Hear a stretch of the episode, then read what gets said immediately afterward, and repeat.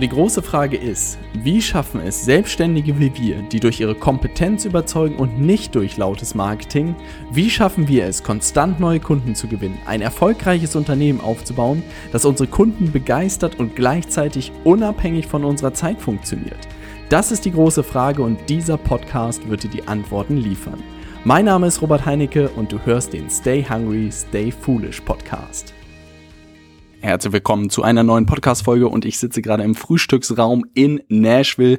Der liebe David äh, steht neben mir und deshalb dachte ich mir, mache ich heute eine Podcast-Folge nochmal zu dem Thema in Nashville über die nächsten ähm, Wochen. Wahrscheinlich wirst du immer mal unsere größten Erkenntnisse einmal pro Woche erhalten. Nichtsdestotrotz, ein Thema kam in der Diskussion bei uns raus, was wirklich für uns alle ähm, wirklich eine große Erkenntnis war und deshalb dachte ich mir, mache ich dazu nochmal eine separate Podcast-Folge. Und zwar drei Arten von Unternehmern äh, nach Tony Robbins, was uns allen sehr geholfen hat, irgendwie äh, über sich selbst mehr zu erfahren, welche Rolle man selbst ist. Ähm, ich will aber gar nicht zu viel verraten. Ich würde vorschlagen, dass wir direkt in die Rolle äh, beziehungsweise in die Podcast-Folge reinspringen. Und zwar, wie hat das Ganze angefangen? Am letzten Tag hier in Nashville in Tennessee stand Tony Robbins vor äh, diesen 5000 Menschen auf der Bühne und hat vier Stunden ähm, einen Vortrag gehalten beziehungsweise mit dem Publikum interagiert und es waren wirklich richtig, richtig coole Modelle bei. Es hat Spaß gemacht, es war super viel Energie und es war ein absolutes Erlebnis. Er selbst hat gesagt, vier Stunden ist nur Aufwärmen für ihn. Normalerweise sind seine Events immer vier bis fünf Tage lang. Insofern war es nur ein kleiner Appetizer. Aber eine Sache hat uns alle bewegt, weil er gesagt hat, es gibt eigentlich drei Arten von Unternehmern. Ähm, und er hat gesagt, dass äh, in jedem sozusagen, äh, in jedem Unternehmer ein, eine Art immer deutlich ausgeprägter ist als die anderen zwei. Dass man nichtsdestotrotz alle drei eigentlich braucht, um ein Unternehmen erfolgreich aufzubauen.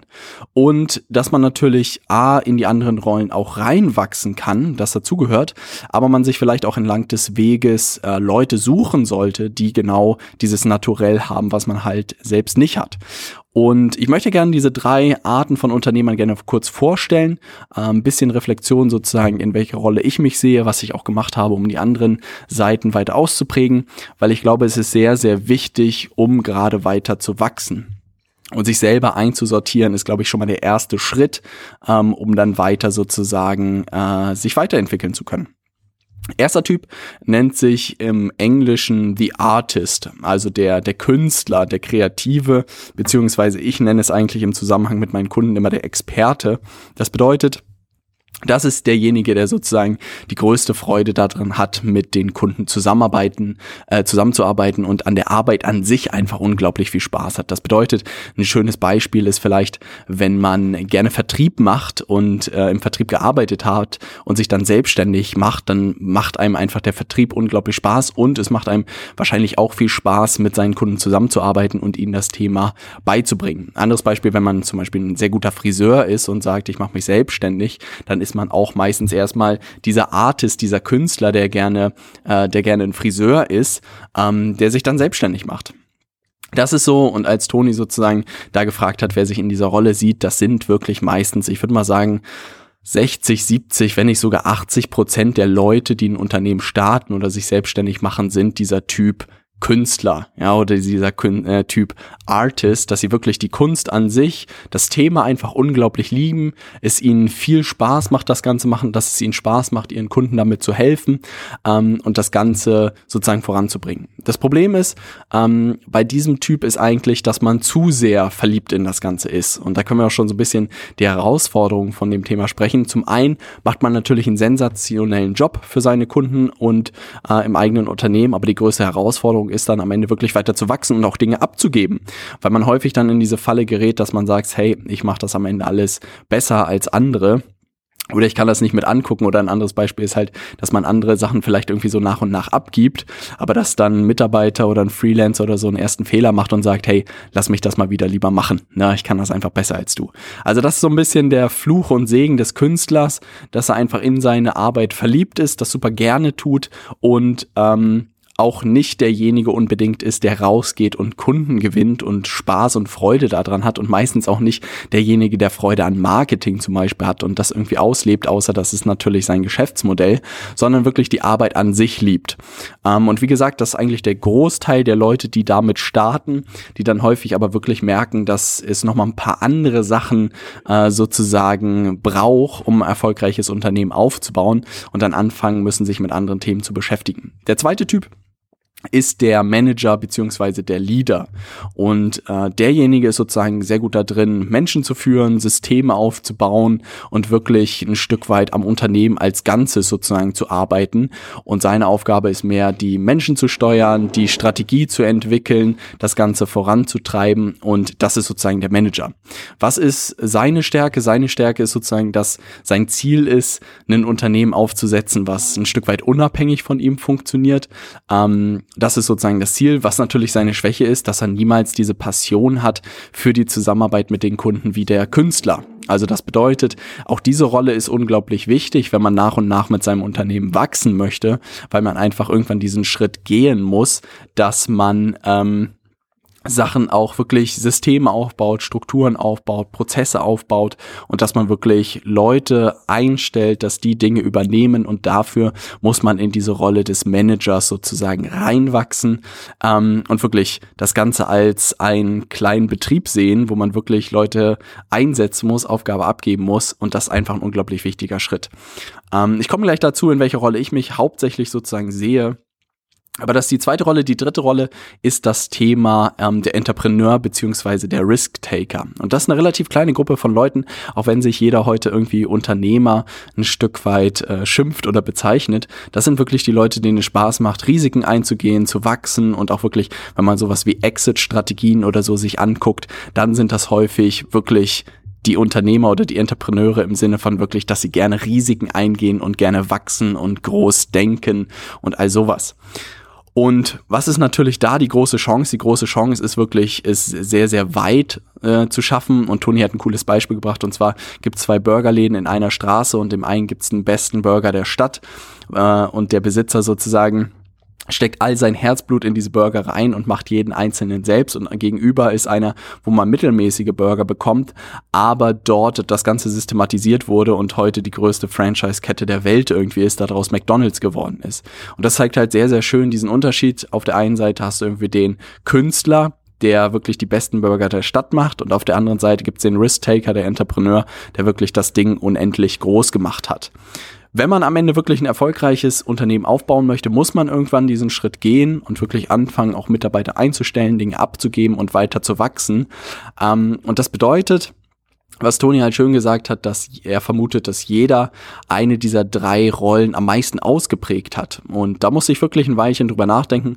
Und als wir auch sozusagen die größere Runde gemacht haben mit David, Tim und Florian, hat jeder auch sich sehr, ein bisschen selbst eingeordnet und wirklich es war spannend zu sehen, dass David und Florian meiner Meinung nach doch sehr die, die Artists ein Stück weit sind, denen es wirklich Spaß macht, die Kunden sozusagen mit den Kunden zusammenzuarbeiten, Ergebnisse zu erzielen, die wirklich sehr, sehr viel Freude daran haben.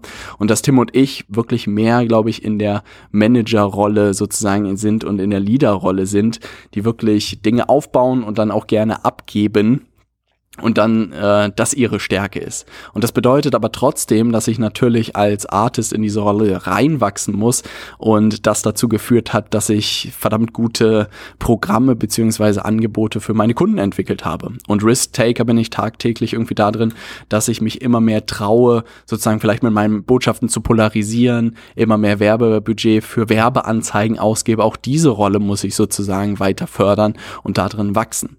Was ich aber wirklich daran spannend finde, ist, sich mal darin bewusst zu werden, in welcher Rolle man eigentlich unterwegs ist und auch sich klar zu werden, dass man meistens als Artist beziehungsweise als Künstler startet und dass man dann aber in diese anderen Rollen reinwachsen muss. Gerade ein nächster Schritt in die Rolle des Managers reinzuwachsen und zu sagen, hey, mal zu schauen, welche Aufgaben kann ich jetzt abgeben, welche Aufgaben habe ich irgendwie gemeistert, wie kann ich die so gut dokumentieren, dass ich sie an jemanden abgeben kann, dass er es für mich übernehmen kann und ich nehme es und ich bin auch bereit, in, es in Kauf zu nehmen, dass er es nicht zu 100 Prozent genauso gut machen wird wie ich.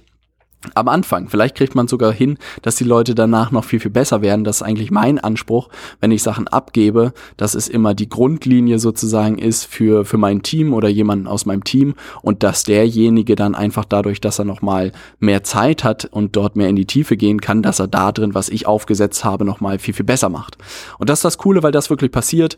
Äh, Nils ist tausendmal besser im Vertrieb geworden als ich, Marvin mittlerweile auch. Ähm, Marvin ist auch in Facebook-Werbeanzeigen unglaublich gut geworden. Ähm, AC ist in der Beratung der Kunden extrem gut geworden. Und das ist super schön zu sehen, weil ich allen sozusagen ein Grundlevel beibringen konnte ähm, und sie es wirklich nochmal viel, viel weiterentwickelt haben und heute viel besser machen als ich. Natürlich gibt's noch Sachen, die ich den äh, meinem Team gut beibringen kann, aber ich bin sozusagen, ich habe den Zeit und den Kopf in neue Themen reinzuwachsen und zum Beispiel jetzt wirklich in das Thema ähm, Facebook-Werbung nochmal viel intensiver, viel größer sozusagen zu machen und das war eine schöne Erkenntnis für mich. Und eine Sache, die ich hier sozusagen, die da so ein bisschen auch mitschwingt, ist das, was ich insgesamt aus dem Event mitgenommen habe. Und das wirst du auch nochmal ausführlich in einer Folge ähm, sehen, in einer großen Runde Folge sozusagen sehen, ist dieses Thema Mastery und Fokus. Also was ich mitgenommen habe, das wirklich von dem Event was die Leute unterschieden hat, die eine Million, 10 Millionen, 25 Millionen oder 100 Millionen geknackt haben, dass die meisten wirklich Fokus verstanden haben. Dass Fokus wirklich nicht bedeutet, ähm, Dinge zu tun, sondern das bedeutet, welche Dinge tue ich nicht. Und wirklich die meisten, die dort auf der Bühne gestanden haben und diese Umsatzzahlen geknackt haben, hatten ein Angebot, hatten eine Quelle, wo sie sozusagen ihre Besucher herbekommen haben, zum Beispiel sich nur auf LinkedIn konzentriert, nur auf Facebook konzentriert, sich nur auf YouTube konzentriert, ähm, hatten meistens ein Programm, was verdammt gut war und haben wirklich diese Sachen ge gemeistert, also absolute Mastery entwickelt. Und das habe ich für mich auch nochmal mitgenommen als ich auch gesagt habe, hey, dieses Shiny Object Syndrom, ich kann irgendwie wieder tausend neue Sachen machen, wenn ich zurückkomme aus Amerika, sondern wirklich nur zu sagen, hey, das, was wir heute haben, ja, und wirklich gerade habe ich ein, ein riesen Anschlussprogramm gebaut, jetzt haben wir zwei Produkte eigentlich mehr oder weniger, ähm, die will ich noch viel, viel besser machen. Also da gibt es noch so viel zu verbessern, so viel sozusagen weiterzuentwickeln und auch den Prozess, wie wir aus jemandem, der uns heute noch nicht kennt, einen zahlenden Kunden machen, durch Facebook-Werbung, durch das Telefonat, da gibt es auch noch so viel. Ich behaupte, dass man da wirklich, wenn man das jetzt nochmal die nächsten zwölf Monate macht, dass wir im nächsten Jahr doppelt so gut sind wie heute, obwohl wir heute schon denken, dass wir alles wissen. Und das hat auch ein Basketballcoach gesagt, das hat auch Toni erwähnt, äh, Mastery bedeutet wirklich nochmal, also das, was man lernt, wenn man denkt, dass man schon alles weiß. Das ist sozusagen Mastery. Und das Gefühl habe ich auch, dass wir wirklich schon bei fast allen Themen gefühlt bei 99 Prozent sind. Und jetzt geht's wirklich darum, nochmal tiefer einzusteigen und deshalb auch dieses Motto, das Motto des Jahres, weniger zu tun, aber dafür besser. Und das ist das, was ich dir heute auch gerne wirklich als Gedanken mitgeben möchte, ist zu sagen, hey, ähm, Ziel muss es eigentlich sein, dass du viel weniger tust, jede Woche und jeden Tag, aber dafür diese Sachen einfach viel, viel besser machst. Und dieses anschauliche Beispiel, was ich auch immer wieder bringen werde, ist wirklich mal über die Gedanken, äh, über die Titel von deinen Artikel, von deinen Podcasts oder vielleicht auch von deinen YouTube-Videos nachzudenken. Weil wirklich ein Titel lässt sich so schreiben, aber Copywriter sagen wirklich 80 Prozent vom Inhalt oder von der Entwicklung von Inhalten ist der Titel. Und man macht das mal so eben. Und jetzt denke ich wirklich teilweise irgendwie mal fünf Minuten, zehn Minuten intensiv darüber nach, wie ich diesen Titel irgendwie nennen kann. Weil was ist der Hintergrund? Nur wenn der Titel gut ist, weiß ich, dass es auch geklickt wird und angehört wird. Und wenn der Titel nicht gut ist, dann klickt niemand auf deine Inhalte und liest sich nicht dein Artikel durch, hört sich nicht dein Podcast an, sieht sich nicht dein Video an. Und das wäre unglaublich schade. Und das bedeutet nicht, dass ich jetzt irgendwie sagen müsste, was weiß ich, ich mache jetzt noch unglaublich viel bei Instagram, unglaublich viel bei LinkedIn, nicht unglaublich bei Facebook, sondern einfach zu überlegen, wie kann ich den Podcast nochmal doppelt so gut machen. Und das ist natürlich eine Reise, da gehört irgendwie viel dazu. Viele Ideen habe ich, was man alles machen kann. Man muss es nach und nach irgendwie machen. Aber den Gedanken finde ich schön eigentlich zu schauen, was habe ich schon, was funktioniert schon gut und wie kann ich das nochmal doppelt so gut machen. Und das wirklich etwas, was ich gerne jedem einpflanzen würde, auch gerne dir einpflanzen würde, wirklich mal zu schauen, was sind die Dinge, die wirklich einen Unterschied machen heute, die wirklich dafür sorgen, dass was funktioniert, die dein Unternehmen voranbringen und was sind irgendwie die 80 Prozent, die du dir halt sparen kannst. Das kann man meistens erst rückblickend irgendwie machen, ähm, aber wirklich sich auch mal hinzusetzen, Woche für Woche und zu schauen, was waren die Dinge, ähm, auf die ich mich diese Woche irgendwie konzentriert habe, die funktioniert haben und was waren die Dinge, die überhaupt nichts gebracht haben. und wirklich jede Woche irgendwie sich neu zu sortieren und wirklich nur auf die Dinge zu konzentrieren, die Sinn machen und Dinge, die, die keinen Sinn machen, rauszuschmeißen und auch rigoros rauszuschmeißen. Und ich glaube, das ist das Schwierige geworden, äh, auch Dinge abzuschneiden, fällt einem echt schwer. Sobald man Sachen angefangen hat und sie irgendwie in äh, in Fleisch und Blut übergegangen sind und dann zu sagen, hey, ich mache das nicht mehr, das ist einfach verdammt schwierig. Das merke ich auch, aber da merke ich auch, dass ich immer wieder Sachen abschneide und sage, hey, ähm, das ist etwas, was wirklich als Experiment nicht funktioniert hat, was keinen Unterschied gemacht hat und insofern verzichte ich auch einfach ähm, da drauf. Es bedeutet, um diese Folge ein Stück weit ähm, zusammenzufassen, was mir wirklich geholfen hat und uns allen geholfen hat und worauf du dich wirklich äh, freuen kannst, wenn wir das nochmal in großer Runde diskutieren, ist dieses ganze Thema, ähm, sich klar zu welchen, welcher Typ von Unternehmer man eigentlich ist, ja, also bist du der Künstler, bist du der Manager beziehungsweise Leader oder bist du der der Entrepreneur, der Risk-Taker? Ähm, eine Form davon, du kannst dich nur für eine entscheiden, ähm, weil wirklich von Natur aus gibt es eine, die immer am meisten ausgeprägt ist. Ein bestes Beispiel war wirklich für mich auch ähm, Tony Robbins gibt seit, glaube ich, 42 Jahren seine Seminare und liebt es, ja, würde es jeden Tag wieder tun, ähm, diese ganzen Sachen zu machen. Und David war genauso Feuer und Flamme, würde jeden Tag am liebsten solche Workshops, solche Seminare mit seinen Kunden geben und hat eine unglaubliche Freude daran. Bei mir ist es so, wenn ich Dinge zwei oder dreimal mache, dann langweilen die mich wirklich. Ne? Also ich mache super gerne Seminare, aber wenn ich mir vorstellen würde, dass die relativ ähnlich sind jedes Mal, dann wäre das nichts für mich. Also für mich ist es wirklich wirklich ein gutes Gefühl, etwas sauber aufzusetzen, richtig gut zu machen und dann gute Leute dahinter zu setzen, die es dann für mich weiterführen. Und das hat mir wirklich gezeigt, dass ich ultimativ eher der Manager bin oder der Leader bin als der, der Künstler. Aber nichtsdestotrotz brauchst du alle drei Rollen. Entlang seiner Karriere kann man sich vielleicht Leute suchen, die wirklich das Naturell haben in dem Bereich und die die Rolle übernehmen können. Ähm, bis dahin musst du aber selber in diese Sachen reinwachsen. Und ich mag auch jetzt, Risiken einzugehen und in mal größere Risiken einzugehen, ist auch einfach Teil, äh, in dass man reinwachsen muss, wo viel dazugehört, worauf ich mich aber sehr, sehr freue, da einen großen Schritt zu machen in den nächsten Wochen und Monaten. Und es hat vieles nochmal bestätigt und das wirst du auch in den nächsten Podcast-Folgen beobachten, dass viele Sachen, die ich hier schon im Podcast gesagt habe und erwähnt habe, sich wirklich hier in Nashville nochmal bestätigt haben, was mich unglaublich freut freut, weil ähm, wir die Inhalte jetzt auch für unsere Kunden im März komplett aktualisieren werden, unser New Level Consulting Programm wirklich auf den neuesten Stand nochmal heben bzw. bringen werden und dass vieles von dem, was ich schon im Hinterkopf für die Aktualisierung habe, hier eigentlich nochmal bestätigt wurde und das zeigt mir einfach, dass wir mit Amerika ein Stück weit gleichgezogen haben und das war immer mein Traum, weil ich mir gedacht habe, dass Amerika zwei Jahre und so voraus ist im Online-Marketing und ich es wirklich vor ein paar Jahren beobachtet habe Du kannst in meinem Podcast zurückgehen, so wahrscheinlich zwei Jahre mittlerweile.